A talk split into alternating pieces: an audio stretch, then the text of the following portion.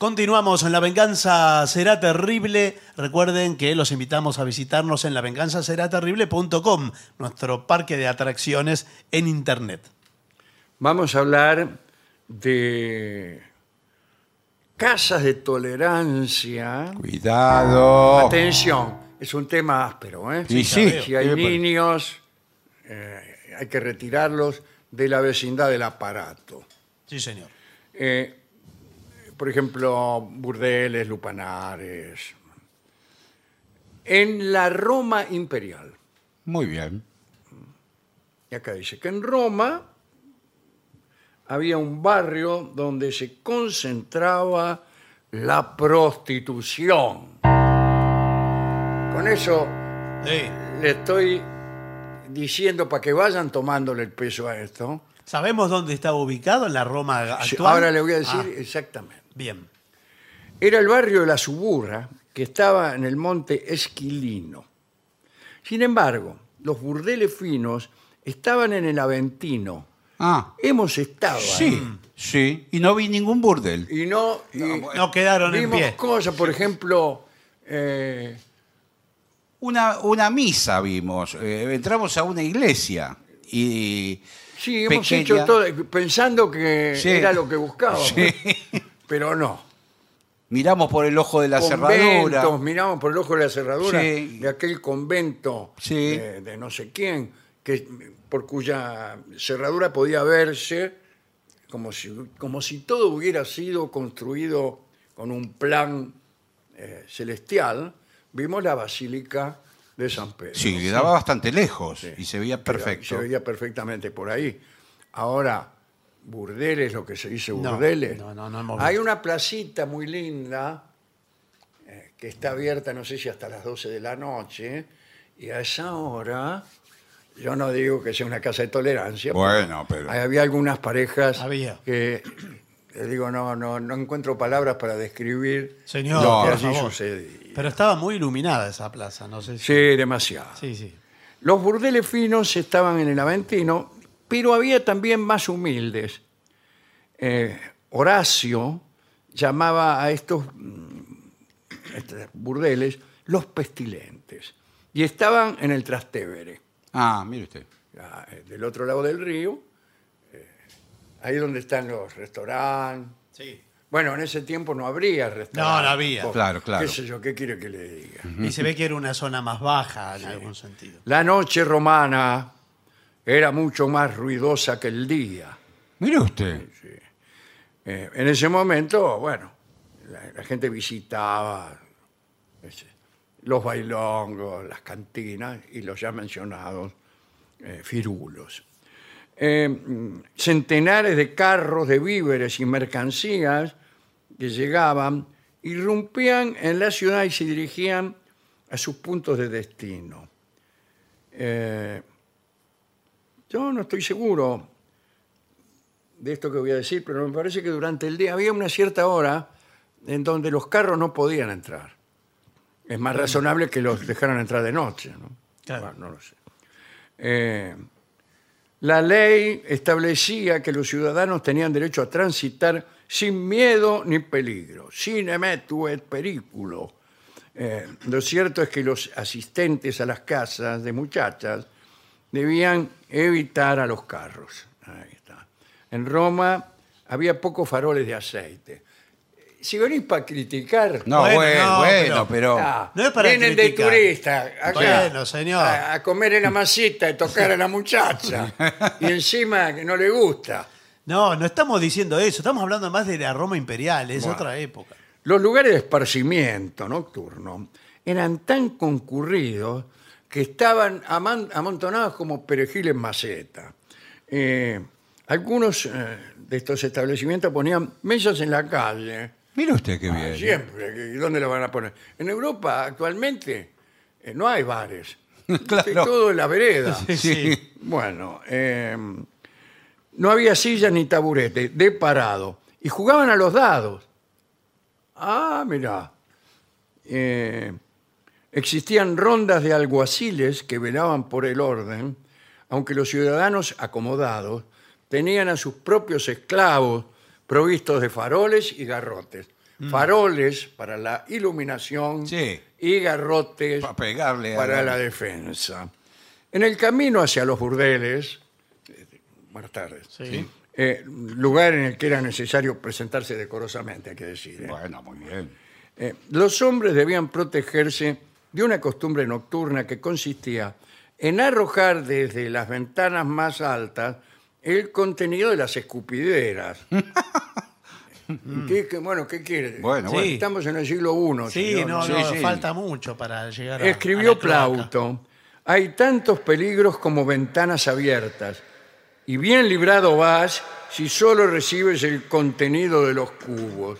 Bueno, es que a veces se arrojaban redondamente los recipientes. Sí, lo de o sea, redondamente no me- crea que tenían, no crea que tenían escupideras como esas que hoy se venden en los bazares, enlosadas, eh, ¿Y qué eran? adornadas, ¿no? No, por ahí era un tacho cualquiera. Sí, sí. Un- eh, Una vasija. Una vasija de, de- de- de terracota. Sí, la, la tirada. Sí.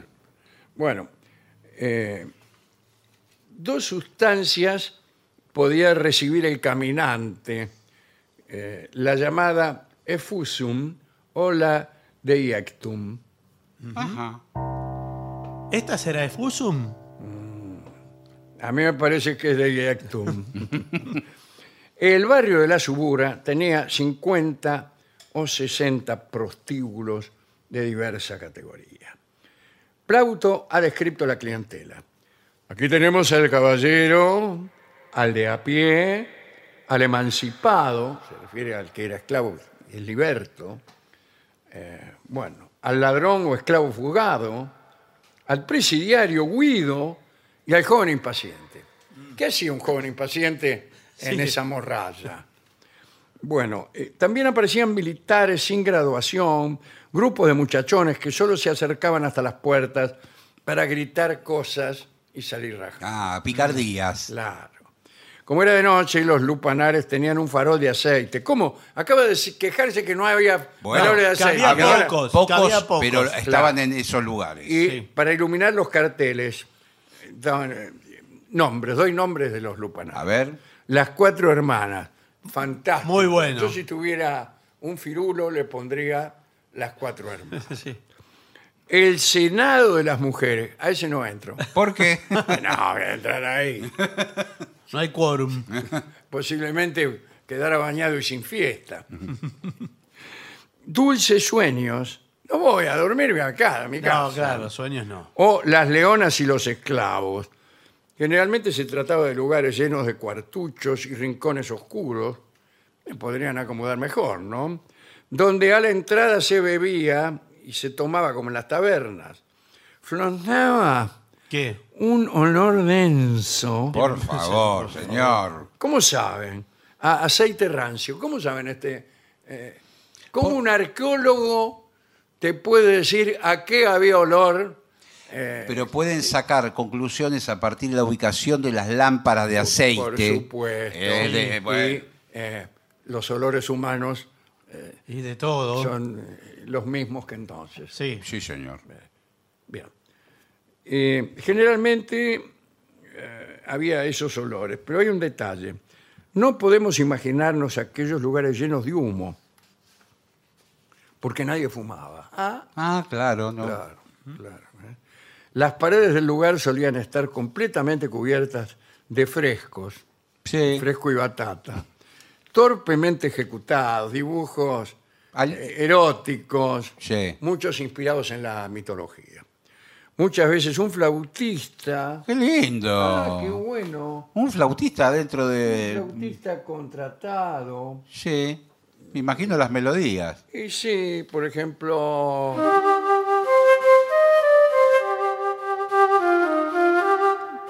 No, señor, esto es-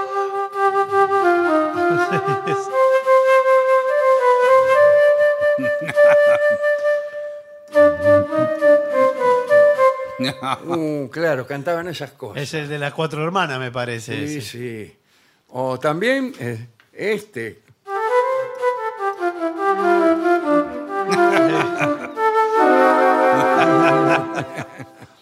A bailar esta ranchera Sí, con la lengua sí. afuera, con la lengua afuera. Había distintas clases de prostitutas en Roma. ¿Ah? Eh, vamos a ver, había griegas, orientales, Ajá. había prostitutas cultas y refinadas de alta categoría, hasta humildísimas busconas. Bueno, señor. Estas últimas, Sí. ¿Cuáles? estas, las denominadas prostibulum, es decir, las que pasan el día delante de la puerta, eran de ínfima condición. En cambio, las delicatae eran las más caras. Trabajaban por cuenta propia y lo hacían por horas, por meses o por años. ¿Cómo? Eh, sí, bueno. Arreglaban el sueldo por, Claro. por horas, por meses Es que o por usted va con una prostituta y le dice, eh, bueno, pues me voy a quedar tres años. Pero es un otra matrimonio. cosa, claro. Se llama matrimonio. Bueno, estos acuerdos por largo tiempo ah, debían formalizarse por un contrato en el que se comprometían a no recibir hombres en su casa, ni siquiera amigos o parientes. Hacían el arreglo con el, el- el- con el lenón, con el, Claro. con el cafeolo, con Pero el entonces dueño sí. del prostíbulo. Entonces sí era un matrimonio prácticamente. Eh, bueno. También estaban las estacionarias que miraban a los caminantes desde las ventanas, las ambulantes que perseguían, eh, a ver, eh, Sí. se ofrecían a los paseantes. Bueno, algunas trabajaban en los cementerios y merodeaban los funerales de los pudientes. Mirá vos. Finalmente estaban las más pobres, las nonariae o putae, Bueno, qué bien. Qué bien las palabras. Claro. Qué bien lo- que merodeaban por cuarteles o arsenales. Eh, también iban a las escuelas de gladiadores y otras concentraciones de muchachos. ¿no? Bueno, las cortesanas más exclusivas usaban nombres griegos, eh, porque se suponía que las etairas griegas tenían categoría, y entonces sabían tocar instrumentos. eh, por Mira qué bien. Qué bien.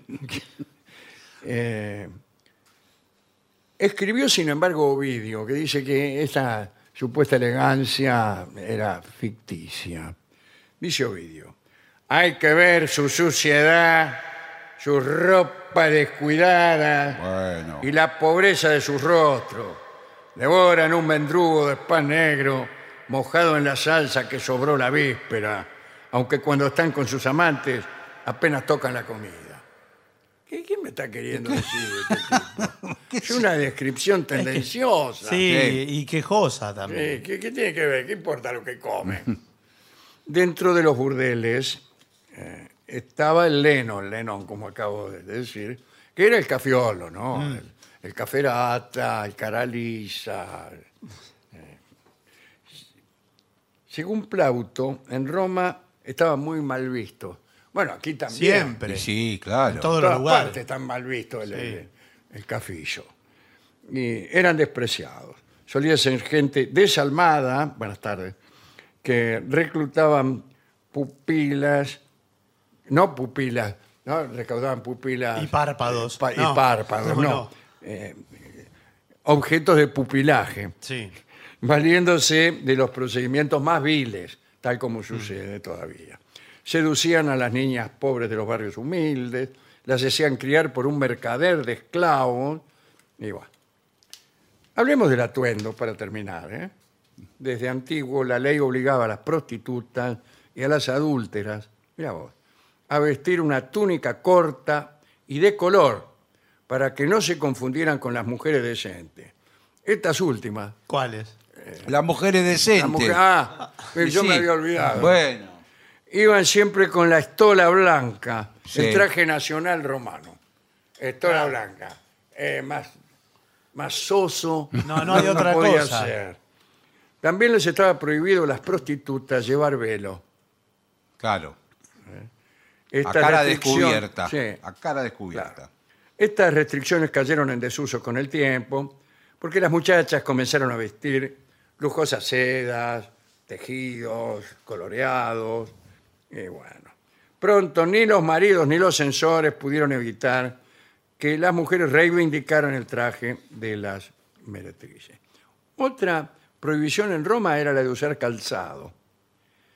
Eh, hemos contado que las chicas de los lupanares comenzaron a usar unas suelas como de goma, o serían de madera, eh, o de cuero, Sí. que venían eh, una- unas letras en relieve que iban imprimiendo en el polvo de las calles eh, un mensaje. Dejaban unas huellas eh, que decían, se quéreme, sígueme, Sí. en la huella que dejaba. Y así los muchachos seguían sus pasos. Ah, eh, Está bueno, yo me voy a comprar unos zapatos así.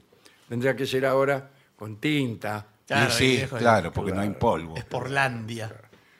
Bueno, eh, cuidado porque se ponían colorete en las mejillas, se agrandaban los ojos a base de alcohol. ¿Qué tomaban? No, calculo que se ros- pasaban alcohol por... Oh, Dios. ¿Se agrandan los ojos? Pues, no- Yo no se sé. deben inflamar, me imagino. Eh, se teñían. Ahora, las mujeres decentes, como usted dijo, terminaron adoptando los vestuarios y las usanzas de... ¿O no? Y, claro. Sí. y bueno, cada uno se viste como que. No, no, por eso, digo. Ay.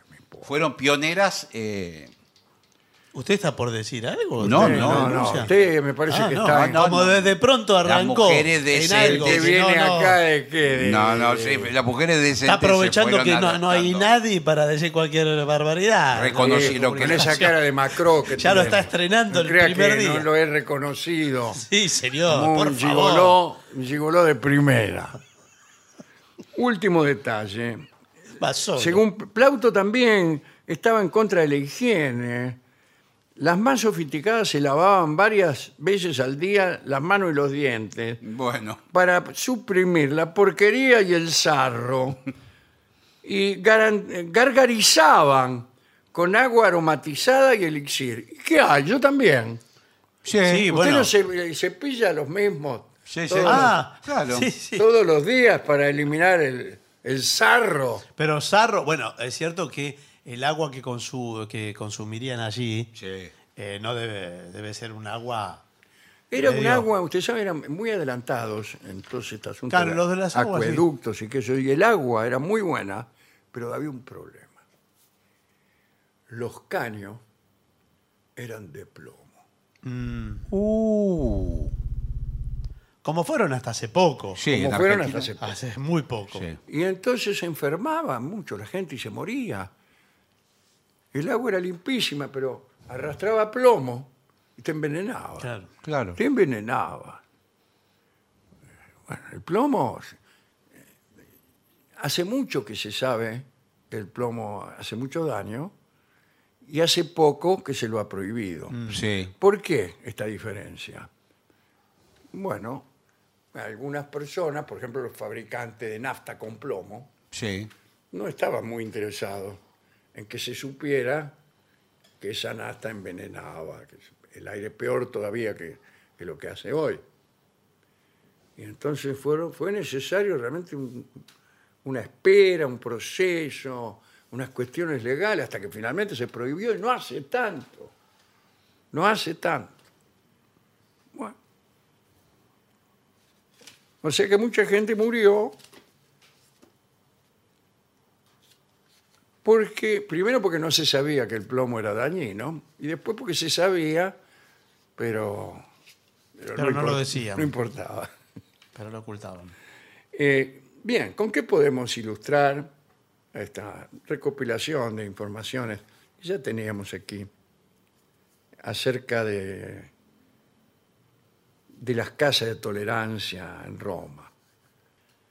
Vamos a escuchar una canción que narra la historia de una muchacha Bueno. que llegó de Italia. Ah, Bueno, bien. Ah, que llegó a la Argentina. Llegó Posiblemente de- proveniente de estas vidas que acabamos de describir. Posiblemente no sí. lo sabemos. No sabemos, pa- No, eso pasa No- mucho. no hagamos juicios. No, no, está bien. ¿eh? se llama eh, Carla Sí. la, ¿La qué? La italiana. Ah, Sí, bueno, sí. Ah, sí. porque yo la conocía con otra No, No, señor. la italiana. Carla la- Carla la italiana, seguro. Sí, señor. Carla la italiana eh, por su autor, Palito Ortega. Ah, mire usted, un emblema de este programa, Carla. un la emblema italiana. de, digamos, de la vida nocturna de Roma. Sí.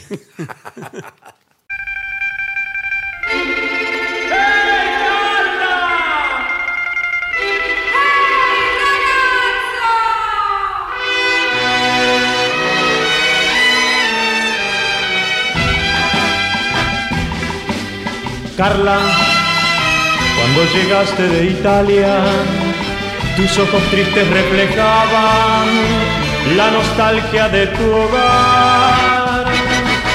Luego, después que tú nos conociste, tus ojitos se encendieron, mi italiana tan bonita, y comenzaste a tristear.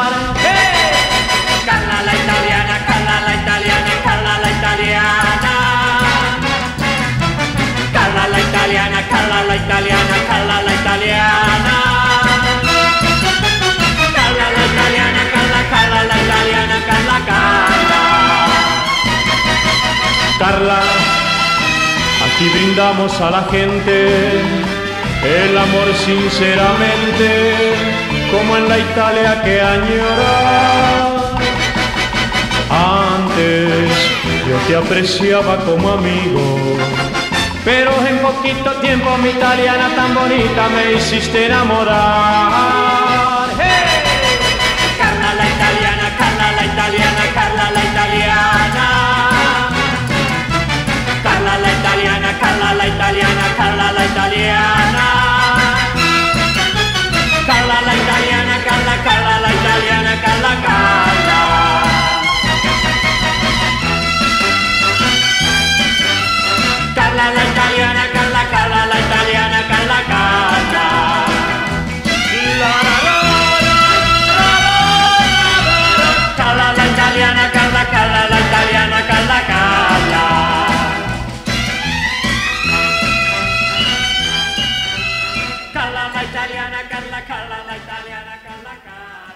Era Palito Ortega. En La venganza será terrible. Carla la italiana.